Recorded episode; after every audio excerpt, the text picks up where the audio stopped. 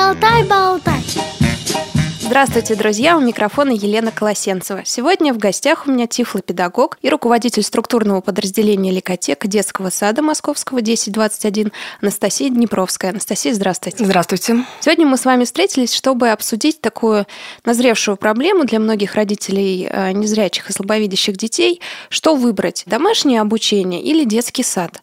Вот мне интересно, перед вами когда-нибудь такая дилемма стояла? Я думаю, что эта дилемма возникает у всех родителей, слабовидящий ребенок, слепой ребенок или обычный ребенок, потому что все родители хотят, чтобы их ребенок посещал детский сад. Перед а нами... мне казалось наоборот, не хочется отдавать свое дитя в детский сад. Не знаю, так как у меня единственный ребенок и он слепой ребенок, то в какой-то момент э, произошло такое, что я уже исчерпала, видно, свои педагогические какие-то умения, и я хотела отдать его людям, которые могут ему дать что-то большее. Ну, мало ли, у нас очень много кто именно хочет отдать ребенка в детский сад. Поэтому в три года, как положено. Я начала над этим задумываться. Но вся проблема, наверное, у всех родителей с этим сталкиваются, что слепых детей в детские сады берут очень неохотно.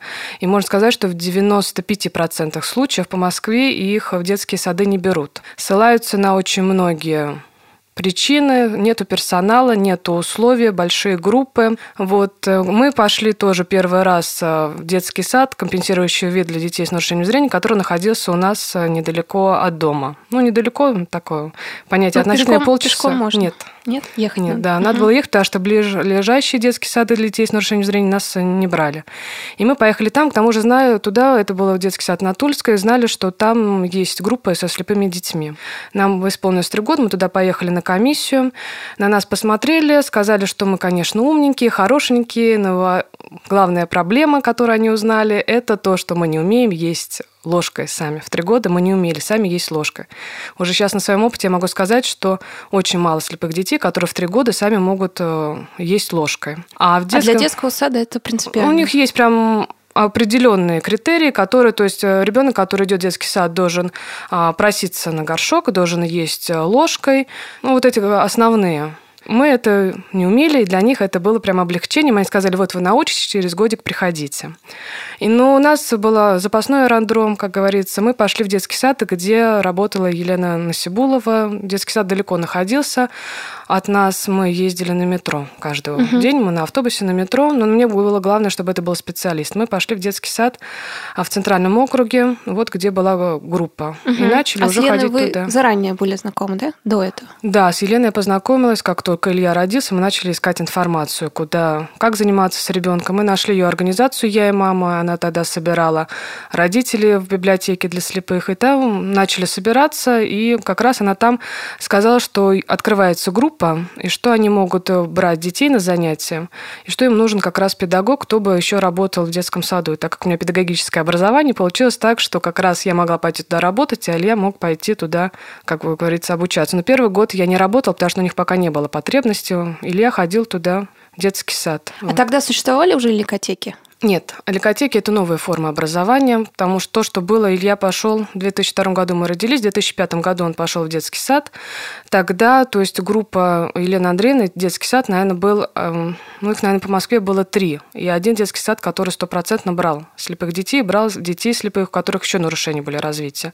Вот, э, ликотек еще не было. Ликотеки появились в 2007 году, когда я уже работала в детском саду. Это новшество системы образования Москвы. Э, Москва Э, она более продвинутая в этом смысле и пытается включить в образовательное пространство всех детей. И поэтому были правительством Москвы были придуманы новые, так называемые новые формы образования, то есть для детей, которые не могут посещать массовые детские сады или массовые группы. Это ликотеки, консультативные пункты, службы ранней помощи.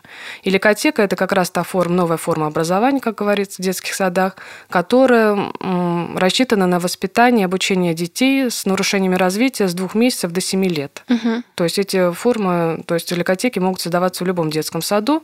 И тогда у нас уже в детском саду была группа полного дня, группа кратковременного пребывания. А так как очень большой был наплыв детей, очень много к нам кто обращался, потребности были большие, и мы решили открыть еще и ликотеку. Даже мы решили, а нам приказали ее открыть, и мы ее открыли и сосредоточили свое внимание именно на помощи э, незрячим детям. А Илья ходил полный день? Ой, у нас, как я всем родителям всегда говорю, что ваш, наши слепые дети мало отличаются от обычных детей. Вот, он ходил сначала полдня. И это было все э, дети, как я уже сейчас работаю в детском саду, я это вижу. Даже самые обычные маленькие дети, когда приходят в ясли, они приходят на полдня, потому что они больше не выдерживают. Ну, там, по маме скучают, есть адаптационные группы. Илья точно так же приходил. Полгода это был просто рев. У нас больше ничего не было, потому что... Да, не хотелось идти. Да, они, они не хотелось идти, не хотелось с мамой расставаться оставаться. Мы закрывали дверь, и там они все начинали вместе плакать. Да. Просились обратно, но нам сразу говорили, детей оставляйте и уходите. Мы вокруг детского сада, все родители кружили, что если вдруг что, чтобы мы могли детей забрать. То есть если вдруг совсем они там разрыдались, но такого никогда не было. И полгода прошло, как у всех детей, и все, как отрубило. Потом он уже ходил, он, конечно, конючил, не хотел ходить, но ходил, то есть полгода он проходил полдня, потом уже побольше, побольше, а потом уже стал оставаться оставаться уже э, через год он уже ходил в группу полного дня, то есть он уже целый день ходил в детский сад. Угу. И чем там занимался? Ну, у нас Вы его были... расспрашивали вот после? Ну, я и расспрашивала, и наблюдала, потому что родители могли присутствовать, нас приглашали на занятия. У нас очень были хорошие воспитатели и педагоги, потому что очень много зависит все таки от людей, которые работают в детских садах. Это могут быть... Э, иногда такое случается, что попадаешь в детский сад, где а, нету тифлопедагогов, где воспитатели говорят, что у нас никогда не было слепых детей, но они просто любят детей, и начиная работать с ними, то есть э, они не делают разграничений, слепой ребенок, не слепой, они просто стараются увидеть увидеть особенности ребенка, начать с ним заниматься. Так у нас в группе была воспитатель, которая раньше со слепыми детьми, то есть она никогда с ними не сталкивалась. Она была уже такая в возрасте, то есть для нее это был первый опыт. Но ее любовь э, человеческая любовь, ее внутренний какой-то профессионализм сделал так, что она стала любимой воспитательницей у наших всех детей, и они до сих пор ее вспоминают. И плюс педагоги, то Елена Андреевна Сибулова, а, логопеды, которые с детьми занимались. У них были занятия в группе, они вместе там играли во что-то. Музыкальные были занятия, при этом музыкальные занятия они ходили вместе со э, какой-то группой детского сада. То есть это детский сад был для детей с косоглазием облеопии, а, то есть для слабовидящих детей, даже их нельзя назвать э, слабовидящим, просто которые какие-то нарушения mm-hmm, зрения. Они mm-hmm. ходили вместе с ними, чтобы и обычные дети, и наши дети, они привыкали жить э, вместе и общаться вместе. На спортивные они занятия ходили, индивидуальные занятия у них были с тифлопедагогом, с логопедом. То есть как в обычном детском саду они получали всю помощь. Угу. Ну, это уникальный детский сад, конечно, уникальные люди, потому что не везде такое встречается. Но вы сказали три детских сада, да, которые готовы брать? Да, угу. три детских сада. Но ну, сейчас уже больше. Сейчас они даже не то, что готовы, они должны брать детей, угу. потому что, как я сказала, Москва, она более такая передовая, и очень много постановлений об инклюзивном образовании, чтобы дети необычные, другие дети обычные вместе занимались. То есть сейчас э, нет такой проблемы устроить при желании устроить своего ребенка, который живет в Москве, в детский сад. Сейчас уже повысились требования самих родителей. То есть, если раньше у нас не было такого разнообразия, нам было главное найти человека, и мы радовались, что нашелся такой человек, который возьмет нашего ребенка, то сейчас уже родители хотят сразу же отдать э, детей на полный день, не понимая, что они думают, э, как мы часто говорим, вы подумайте о ребенке. Родители хотят выйти на работу как можно быстрее, не понимают особенности детей, что даже обычные дети на полный день никогда не уходят. Они хотят получить сразу весь комплекс педагогических, так говорится, услуг, и тифлопедагога, и логопеда, и музыкального руководителя специализированного. Но, как я говорю, очень сложно найти, чтобы было все это в комплексе потому что у нас э, тифлопедагогов, которые занимаются слепыми детьми, очень мало. Вот. Есть тифлопедагоги, которые с детьми с нарушениями зрения, но они могут заниматься слепыми детьми. Логопедов, ну, я не знаю, которые... У нас в школе логопед был, ну, еще, может быть, два-три есть по Москве, которые готовы брать наших угу. детей, заниматься. Вот, поэтому... Но может же взять обычный логопед. Может, но это должен Просто быть... он не хочет, да? Да. Угу. Знаете, я всегда родителям говорю, что в этом проявляется профессионализм человека. То есть, если, когда мы даже Илье искали музыкального, то есть музыку его обучать хотели, мы, я звонила просто, брала телефон и звонила музык, э, музыкальным э, руководителям и говорила, вот у меня ребенок, я не говорила, что он слепой, просто что вот мне нужны такие-такие занятия с ним дома. Играть на фортепиано он не умеет, хотела бы вот ему начальные навыки. И только в конце я говорил, что у меня ребенок э, слепой. Некоторые говорили сразу, нет, мы никогда не занимаемся, мы не знаем, вы что, как мы. А другие, вот девушка мне одна попалась, которая сразу же сказала, ну, давайте я попробую. То есть она не испугалась ничего. И когда они приходят и видят наших детей, они понимают, что это не такое, не так страшно. Потому что существует у людей, конечно, какой-то стереотип. Им кажется, что если нет зрения, то это все. То есть, э, а когда начинают общаться, они видят, что насколько наши дети просто благодарны и насколько с ними интересно заниматься. Поэтому я говорю, профессионализм человека, профессионал готов, он уверен то, что в своих угу. знаниях он любит свое дело, и ему все равно, кому, сам, кому преподавать, слепому, угу. глухому. Угу. То есть он найдет свои выходы. Поэтому угу. все зависит от человека. Надо искать человека, педагога. Мы подняли немножко другую тему, она, наверное, отдельная, это ликотеки.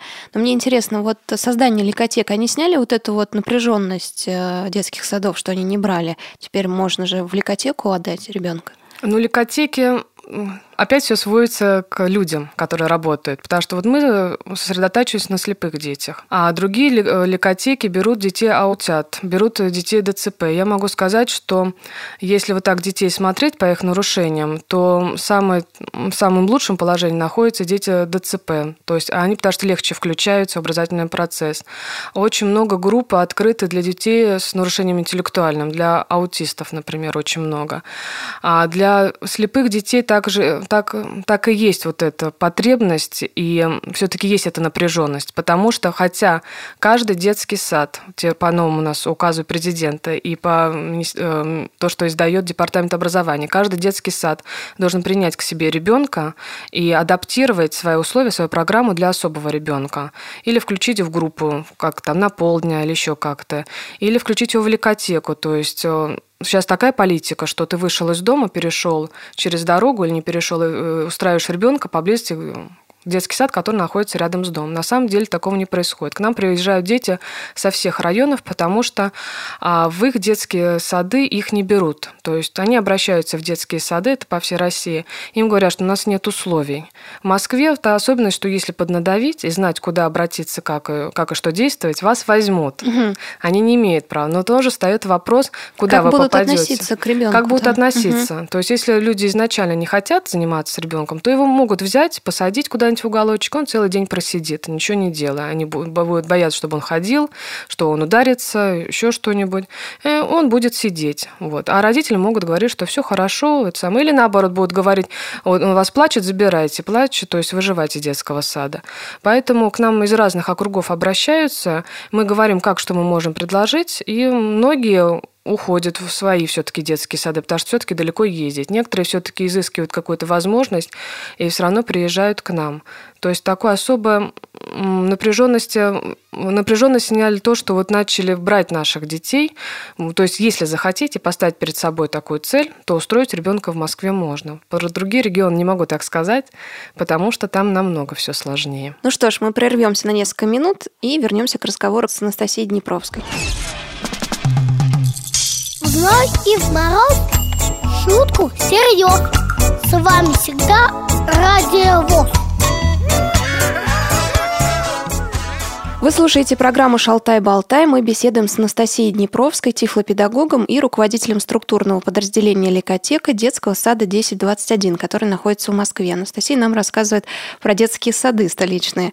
А, мне интересно, вот э, затронули такую тему, э, ну, для родителей очень важную. Как оборудован детский садик? Не упадет ли ребенок? Не получит ли синяк? Как вот ваш детский садик, в который ходил Илья и в котором вы работаете, выглядит? Как обычный детский садик или там что-то все-таки обустроено? Ну, есть первый детский сад, в который мы ходили, это был детский сад для детей с нарушением зрения. То есть там уже было оснащено все так, чтобы там себя комфортно чувствовали дети, у которых нарушение зрения. Там была полностью, как мы называем, создана предметно-развивающая среда. От, начиная от покраски стен в определенной краской, определенной определенного цвета, определенными контрастами, заканчивая подбором игрушек потому что и мы там старались сделать этот детский сад, который будет максимально удобным для детей с нарушением зрения, для слепых детей. Там были созданы направляющие, как вдоль стен, так и напольное специальное покрытие. Там была создана специальная сенсорная темная комната для развития светоощущения у слепых детей.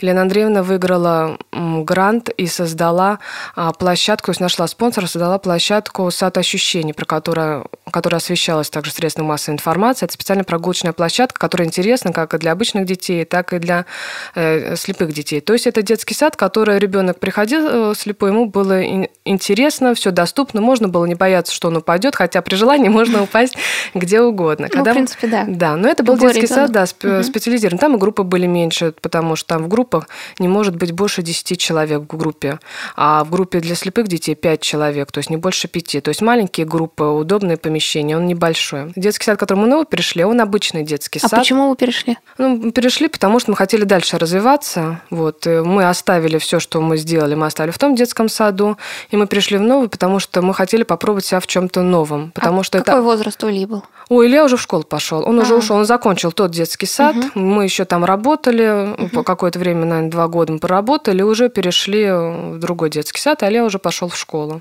Вот. И мы пришли в совершенно обычный детский сад, в котором существовала группа для детей аутистов. И нам заведующая предложила там сделать группу для слепых детей или котеку. Это детский сад, если так по большому счету сказать, он мало, конечно, приспособлен для слепых э, детей. Мы стараемся внести что-то новое, свое. У нас сделан отдельный вход для наших слепых детей, где тоже есть направляющая, контрастная, так у нас дети также есть слабовидящие, контрастная покраска полов. Вот. Но с другой стороны, также мы сделали тактильные таблички, бралевские таблички около кабинетов. Но с другой стороны, мы всегда себе отдаем отчет, что наши дети в конце концов потом выйдут в обычный мир, в котором не все приспособлено. И где они будут общаться с обычными людьми.